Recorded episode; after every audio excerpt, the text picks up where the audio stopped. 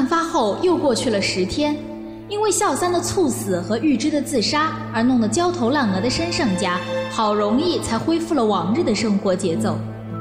丽燕在同百合子结婚之前都要住在这里，这是因为道代说发生了这么多可怕的事，他有些恐惧，要丽燕留在这里壮胆。这天下午，丽燕接待了两名奇怪的不速之客，一个三十四五岁的男人和一个看上去比他年轻十来岁的女人。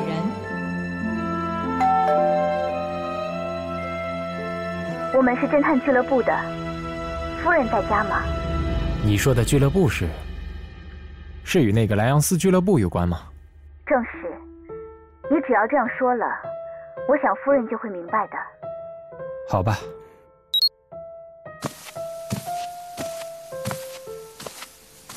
是侦探俱乐部啊，是为一些有钱人服务的专业侦探。因为是会员制，所以只负责受理会员的委托。你委托这些侦探做什么？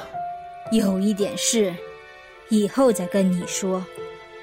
总之，现在我得马上去见他们。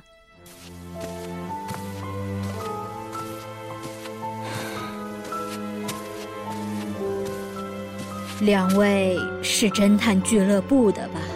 是的，您有什么需要我们做的呢？我想和你们谈的，是关于几天前我死去的丈夫的事情。十天前，他因为心脏衰竭而猝死了。听说是在洗澡的时候。表面上看是这样，因为大家都知道我丈夫有心脏病，所以很多人都向我表示同情。然而，事实并不是这样。心脏衰竭没有错，但却不是偶然的事故。这就是说，是由那位自杀的佣人实施的犯罪吧？真不愧是侦探，连这个也知道啊！啊，您过奖了。是那个叫玉芝的佣人杀死了我丈夫。于是道代向侦探们讲述了玉芝使用电线，后来又自杀的经过。侦探很感兴趣的听着，在他说完之后，还重重的点了点头。确实如此。那个佣人在罪行暴露后自杀了。那么，您要我们做些什么呢？用一句话来说，就是调查事情的真相。这是怎么回事？因为还有很多无法解释的事情，比如说，我丈夫。从来也没有不洗头就进浴缸的习惯，还有，也从不在洗澡时锁门。再就是，也找不到玉芝杀害我丈夫的动机呀。但玉芝杀死您丈夫，这是事实吧？这也许是事实，不然的话，找不到他自杀的理由。可是您说还有别的真相？是的，我总觉得在哪里被卡住了，也许是心理作用吧，也许是。我想，还是先调查一下玉芝的杀人动机吧。就从这里开始调查，您看可以吗？可以。作为参考，您能详细说说那天聚会的情况吗？于是道代就详细的叙述了那天的情况。当他说到敦斯和行雄打架时，侦探的目光陡然亮了一下。这两个人平时关系就不好吗？不是，没什么不好。敦斯的脾气稍急躁些，但像那天那样打架却很少见。哦，还有那个浴室，能带我们去看看吗？我想知道浴室在多大程度上形成了密室。好的。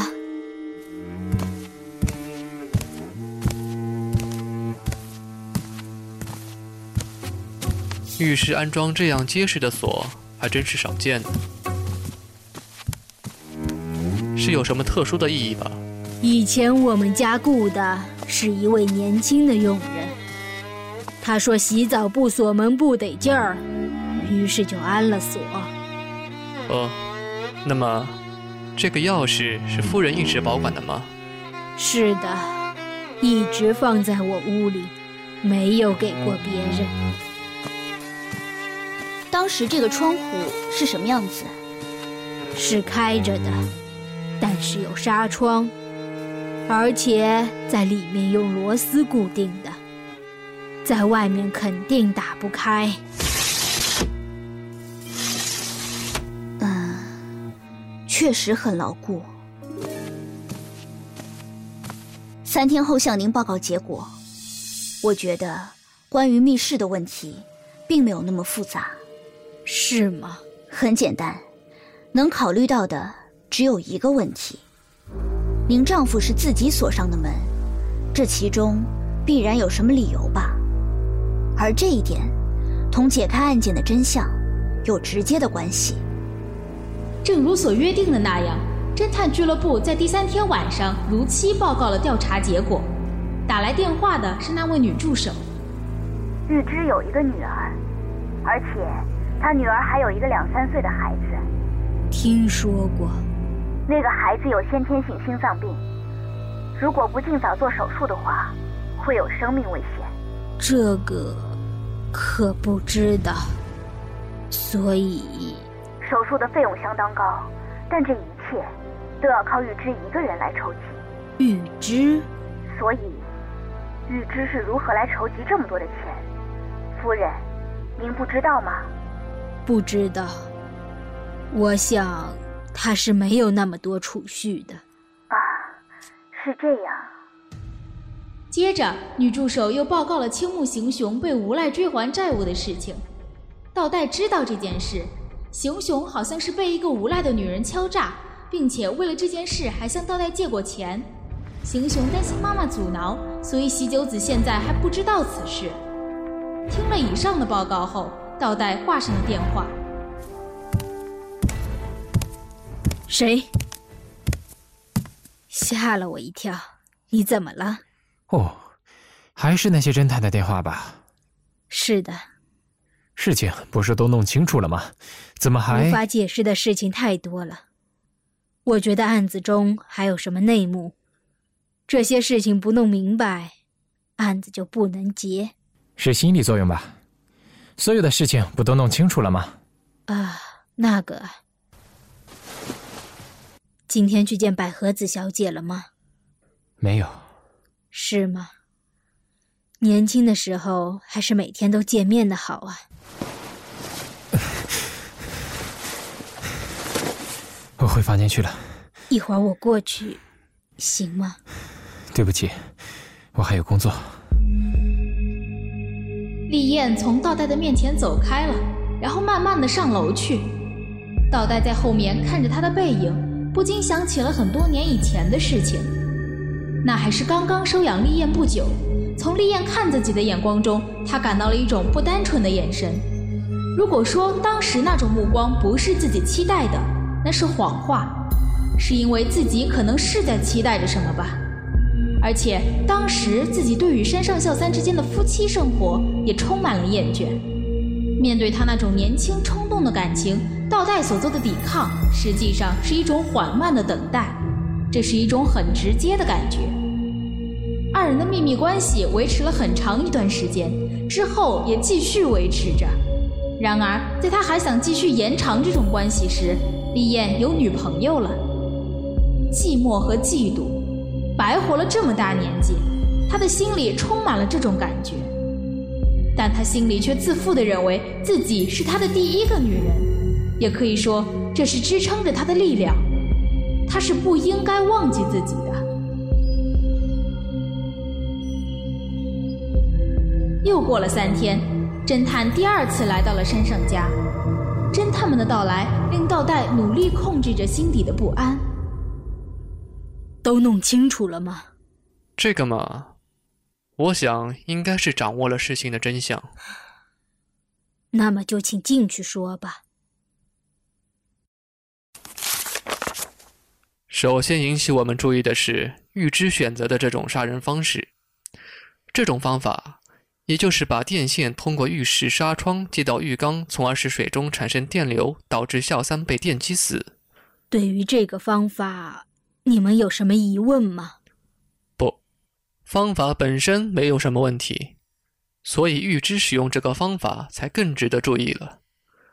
玉芝已经五十一岁了，无论现在的科学多么普及，但按他的年纪使用这样的方法，不管怎么说，还是会让人产生疑问的。呃，所以想出这个方法的是预知以外的人。是他以外的人。这个人在那天参加聚会的人中间吗？可以肯定的说，确实就在他们中间。那么，谁是让他用这种方法的人？也就是说，谁在命令他杀人的？可以说，这是个对玉芝有着巨大影响力的人。影响力，影响力，影响力。但是这个人到底是谁？这是问题的关键。玉芝好像无论如何都要弄到这笔钱，而且通过调查，我们知道了他将通过谁来弄到这笔钱。好像，所以推理得出，这个能够帮他弄到钱的人，正是同时对他有着极大影响力的那个人。能给他如此高额巨款的人，没有人能给出这么多钱呢。有一个人，夫人好像忘了呢。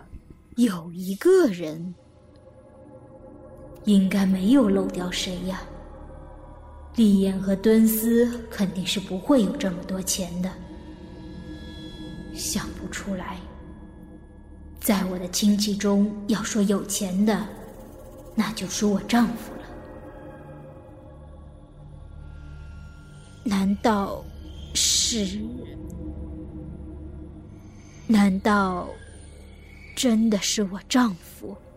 确实是他，再也想不出还有其他人了。可是被杀的正是我的丈夫啊！难道是他下达了杀死自己的命令吗？不是自杀。嗯，这样分析的话，就能使各方面都变得合理了。例如，电信的设计，其实这并不是孝三进浴室之前弄的，而是他进去之后和其他人，也就是和玉芝一起连接的。我们这样来假设怎么样？玉芝从外面把电线从纱网里捅了进来，里面的孝三接住后把电线放到浴缸里，应该是这样的。如果这是谁，比如说夫人您或其他什么人推门进来的话，可就麻烦了。所以，他才从里面把门锁上，然后就自杀了，连头发都没洗。那么，真的是自杀吗？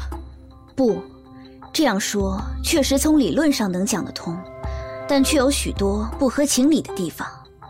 虽然确实有自尊心很强的人会把自杀现场弄成他杀的样子，但是根据我们的调查，小三根本没有自杀的动机和理由。是啊，可是我们还是坚持认为，用电线作案这种方法确实是按照小三的指使做的。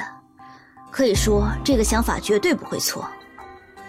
也就是说，我们不妨可以认为，孝三是为了杀死自己以外的什么人才选择了这个方法的。自己以外的什么人？是的，但是中途玉芝却背叛了他，于是孝三被自己下达的命令杀死了，不是吗？那么，我丈夫要杀的人，难道是？正是您。夫人，小三要杀我。根据调查，小三在外面有一个女人，是俱乐部的女服务员。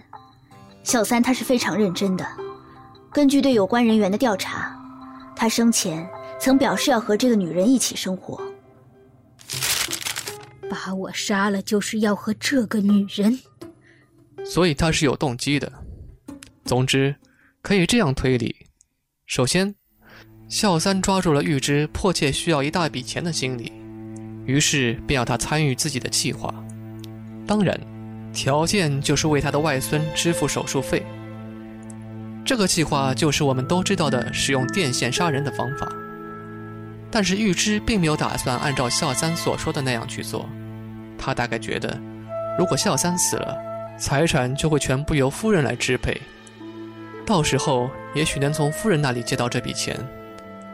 反正要杀死一个人，与其杀死平时给自己很多关照的夫人，还不如选择杀死孝三呢。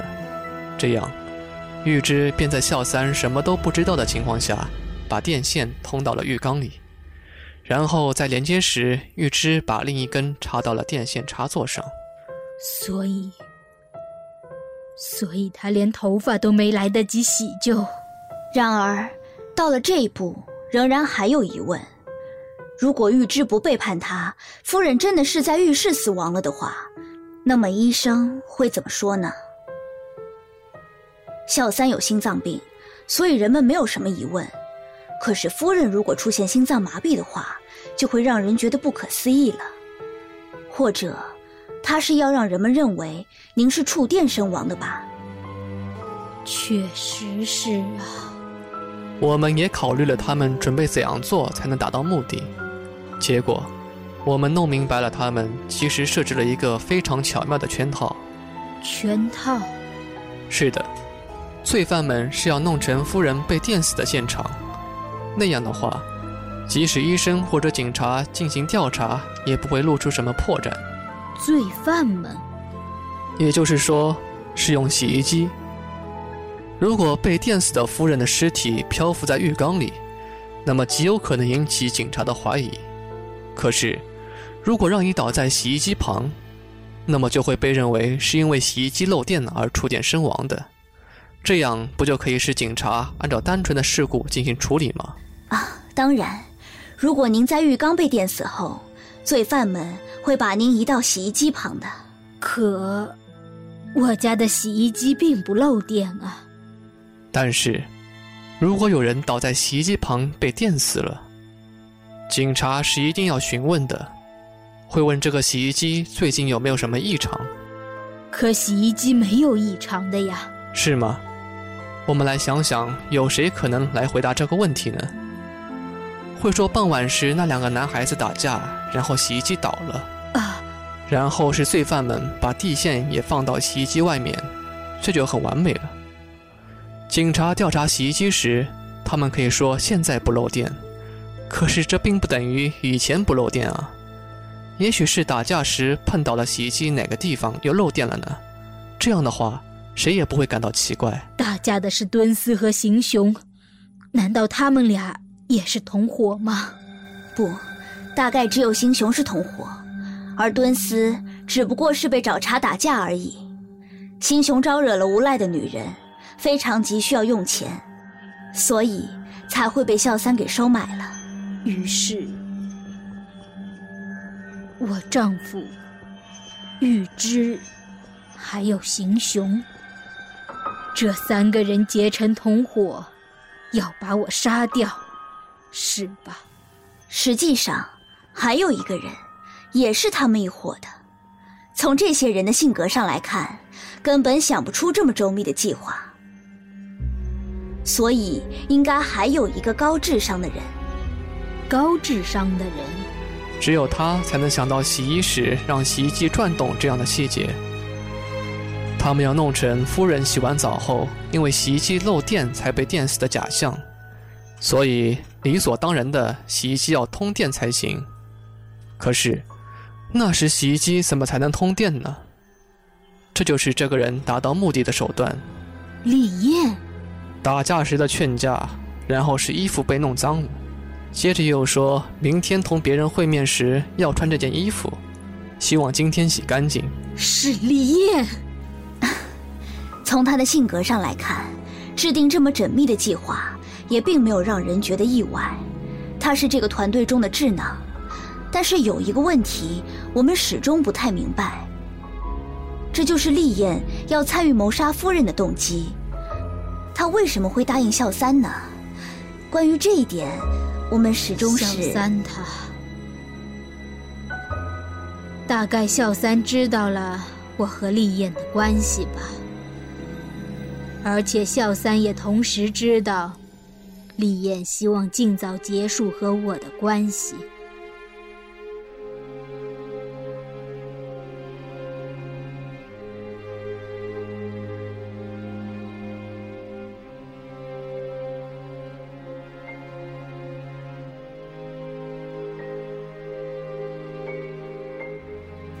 广播剧《疯狂的电击》，由生生不息配音社荣誉出品。